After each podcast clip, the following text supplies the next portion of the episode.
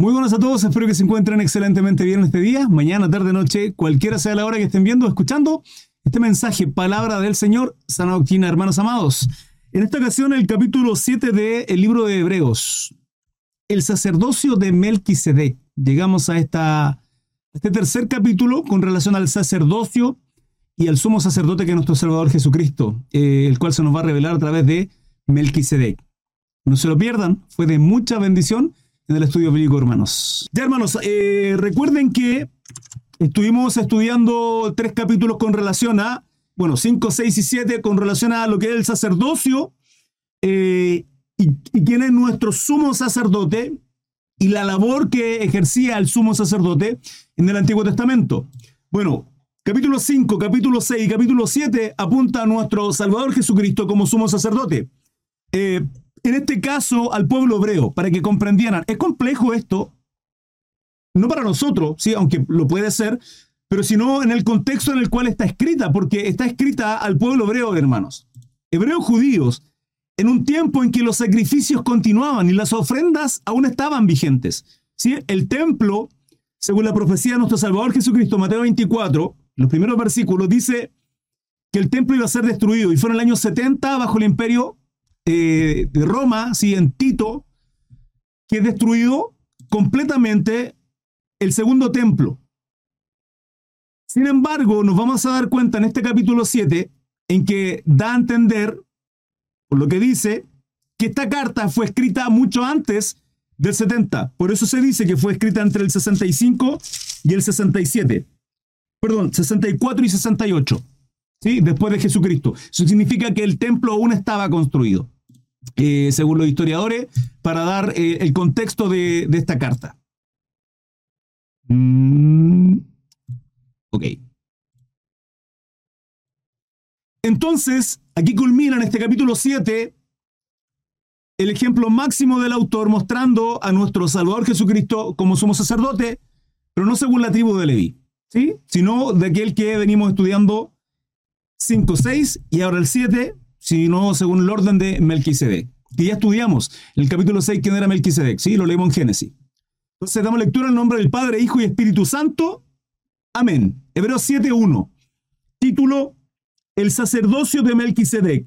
Hermanos, tiene 28 versículos, por lo cual voy a detenerme a mitad de camino, o según Dios disponga, para hacer algunas aclaraciones, dudas y preguntas y consultas que puedan tener.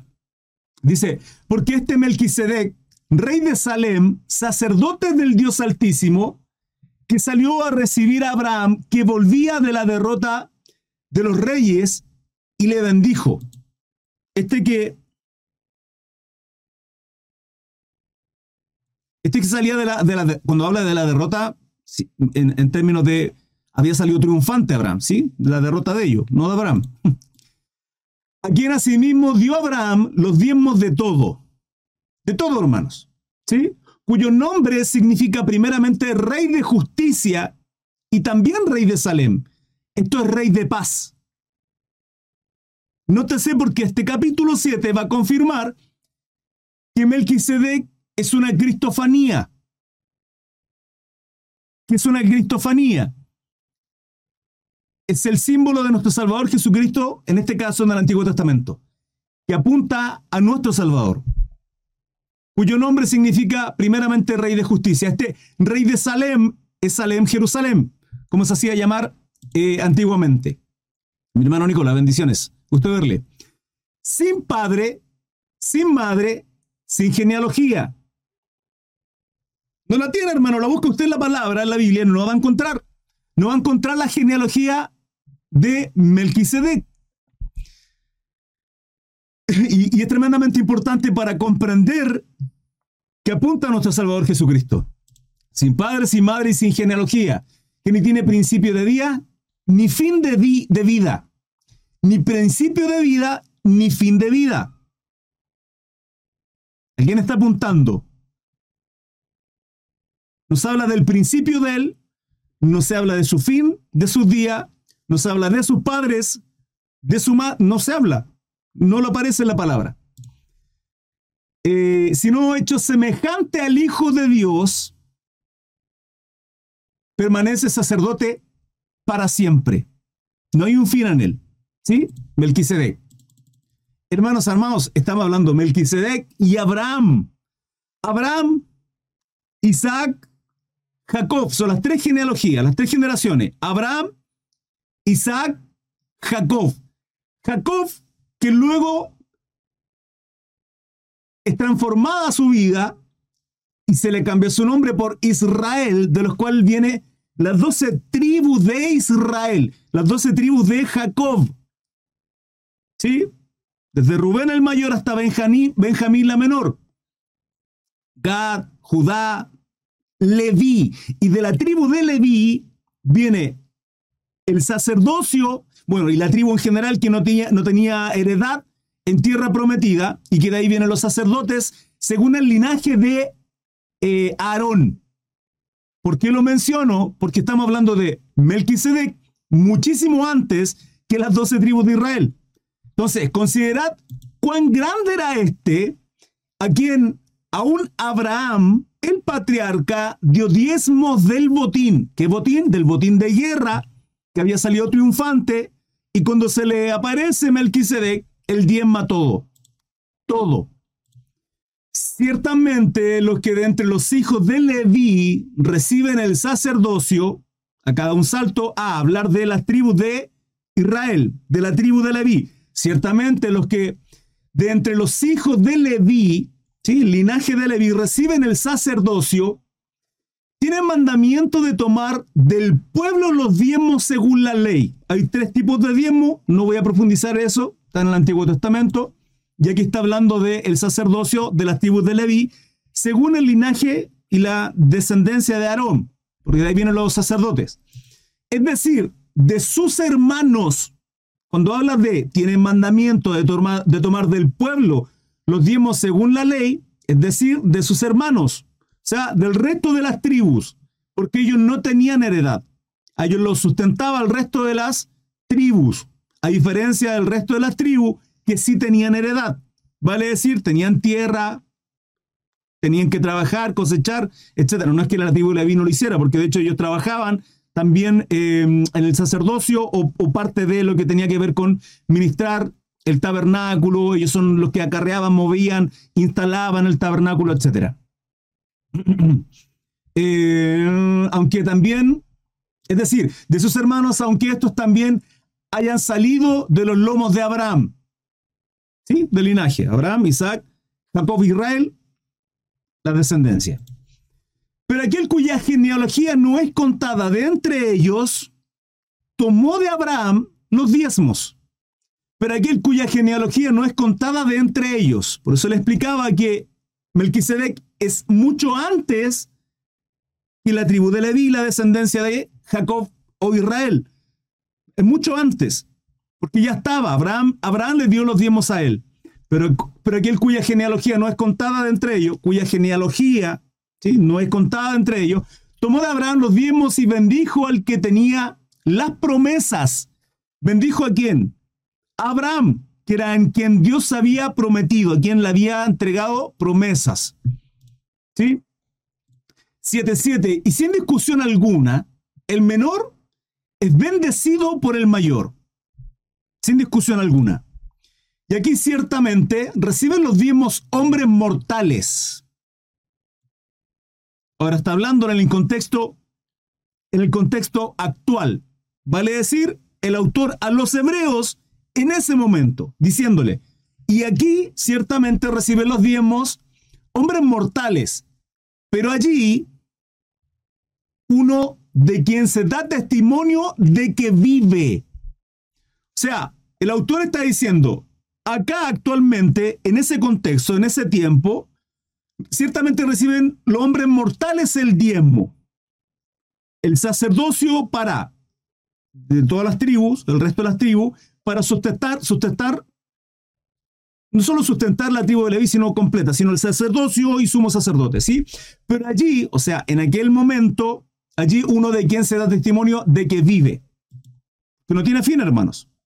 Eso está aclarando el autor de Hebreos. Y por, por decirlo así, en Abraham pagó el diezmo también de Leví, que recibe los diezmos. Porque aún estaba en los lomos de su padre, aún estaba en los lomos de su padre cuando Melquisedec le salió al encuentro. Sí, pues la perfección fuera por el sacerdocio levítico, si pues la perfección fuese fuera por el sacerdocio levítico, paréntesis, porque bajo él, bajo él recibió el pueblo la ley. ¿Bajo qué? Bajo el sacerdocio de la tribu de Leví, ¿sí? Bajo el sacerdocio levítico, vale decir, bajo el sacerdocio de la tribu de Leví. Dice, porque bajo él recibió el pueblo la ley, ¿vale? ¿Qué necesidad habría aún de que se levantase otro sacerdote según el orden de Melquisedec y que no fuese llamado según el orden de Aarón?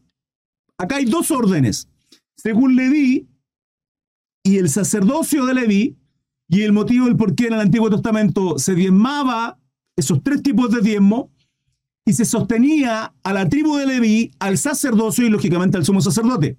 ¿Sí? De ahí lo que venimos estudiando y hemos estudiado a lo largo de todo el Nuevo Testamento, cartas Paulinas, etc. ¿Qué necesidad habría, dice el autor, de que se levantase otro sacerdote?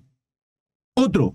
¿Por qué? Porque bajo, si la perfección fuera por el sacerdocio levítico, entonces, si fuese perfecto todo bajo el sacerdocio de Leví, ¿sí?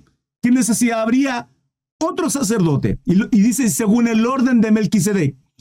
Y que no fuese llamado según el orden de Aarón, porque cambiando el sacerdocio, necesario es que haya también cambio de ley. Porque cambiado el sacerdocio, necesario es que haya también cambio de ley. Y aquel de quien se dice esto es de otra tribu. ¿Se dan cuenta cómo va apuntando? Y aquel de quien se dice esto es de otra tribu, de la cual nadie sirvió al altar. Nadie. Porque manifiesto es que nuestro Señor vino de la tribu de Judá, acá hablando de nuestro Salvador Jesucristo, de la cual nada habló Moisés tocante al sacerdocio. Nada, porque el sacerdocio viene según la tribu de Leví y Moisés no habló con relación al sacerdocio referente a la tribu de Judá. Por eso dice, porque manifiesto es que nuestro Señor vino de la tribu de Judá, de la cual nada habló Moisés tocando al sacerdocio. Y esto es aún más manifiesto. Si a semejanza de Melquisedec se levanta un sacerdote distinto, no continuo, conforme a la ley del mandamiento acerca de la descendencia, sino según el poder de una vida indestructible. Pues se da testimonio de él. Tú eres sacerdote para siempre según el orden de Melquisedec. Estos 7.17 está haciendo referencia, que ya lo habíamos estudiado, lo habíamos mencionado al menos, eh, en Salmo 110.4. Sí, en referencia el autor en este caso, en este versículo 17. Queda pues abrogado el mandamiento anterior a causa de su debilidad e ineficiencia. Queda pues abrogado el mandamiento anterior a causa de su debilidad e ineficiencia. ¿Qué debilidad? ¿Qué ineficiencia? Se han omitido algunos comentarios de este live para proteger la experiencia de los usuarios no sé quién escribió o qué escribió alguien que simplemente se silenció automáticamente. Pues nada perfeccionó la ley y de la introducción de una mejor esperanza por la cual nos acercamos a Dios.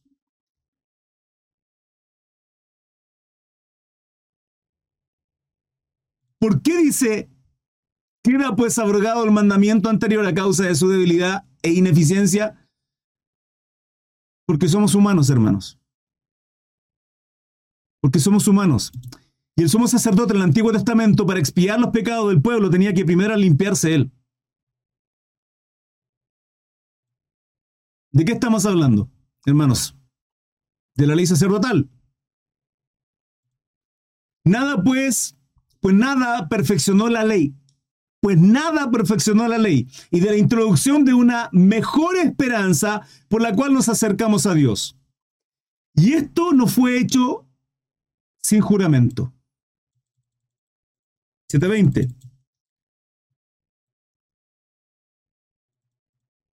Dónde me fui? Ahí sí. Porque los otros ciertamente sin juramento fueron hechos sacerdotes. ¿Los otros quiénes? Linaje de Aarón. ¿Sí? Bajo la tribu de Leví. Pero este, con el juramento del que le dijo, juró el Señor y no se arrepentirá, tú eres sacerdote para siempre según el orden de Melquisedec. Vuelvo a reiterar, Salmo 110, versículo 4. 22. Por tanto, Jesús es hecho fiador de un mejor pacto.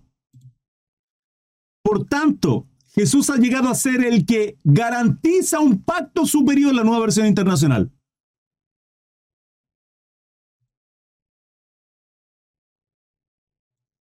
Y los otros sacerdotes llegaron a ser muchos, debido a que por la muerte no podían continuar. Lógicamente.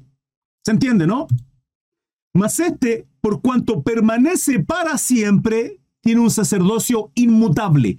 Inmutable significa que no cambia, ¿sí? que no se muda, que no, no continúa. hermano, hoy día, hoy día están silenciando a medio mundo en el chat.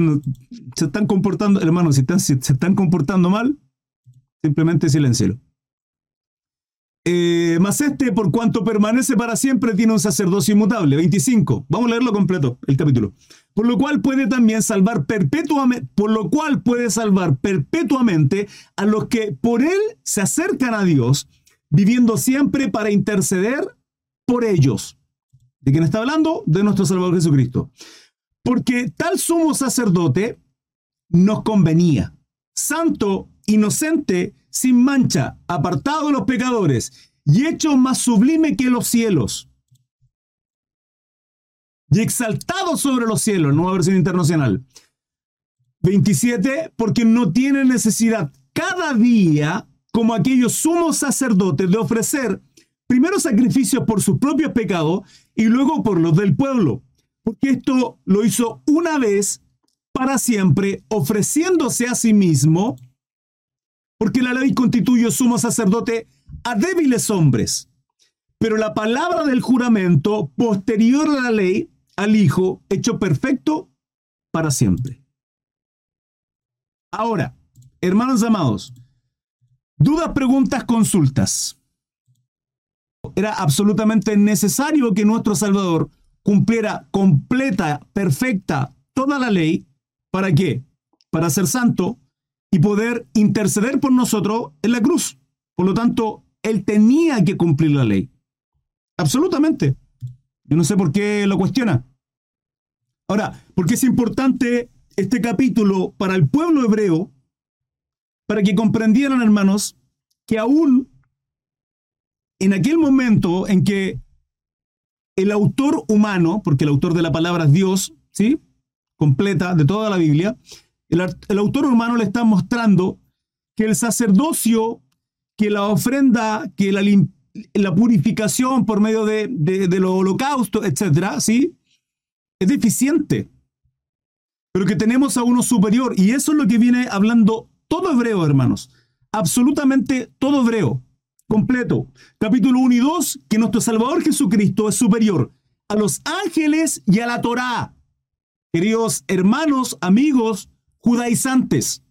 Y una soberbia tremenda en querer ustedes ser justos, salvos, perfectos, cumpliendo Torah, cuando lo hizo nuestro Salvador Jesucristo. Está bien, no pasa nada. 3 y 4 nos habla de cómo es superior a Moisés y que en él tenemos reposo como lo que buscaba al pueblo de Dios hebreo en tierra prometida, Canaán. Y ahora capítulo 5, 6 y 7 nos habla del sacerdocio de nuestro Salvador Jesucristo y cómo Él es nuestro sumo sacerdote y lo perfecto que era. Por tanto, era absolutamente necesaria que Jesucristo cumpliera toda la ley. Porque para cumplir la ley, yo soy justo. Cumpliendo toda la ley, yo soy santo, porque no hay pecado. No lo hay. Hermano Fernando, ¿puede entender eso? Por tanto, ¿era necesario que cumpliera la ley? Sí. ¿Por qué? Porque es el Cordero Pascual. Porque al igual que la Pascua que se celebró en la salida en el éxodo del pueblo hebreo de Egipto, el Cordero tenía que ser perfecto, puro, sin mancha. lo cual fue Jesucristo.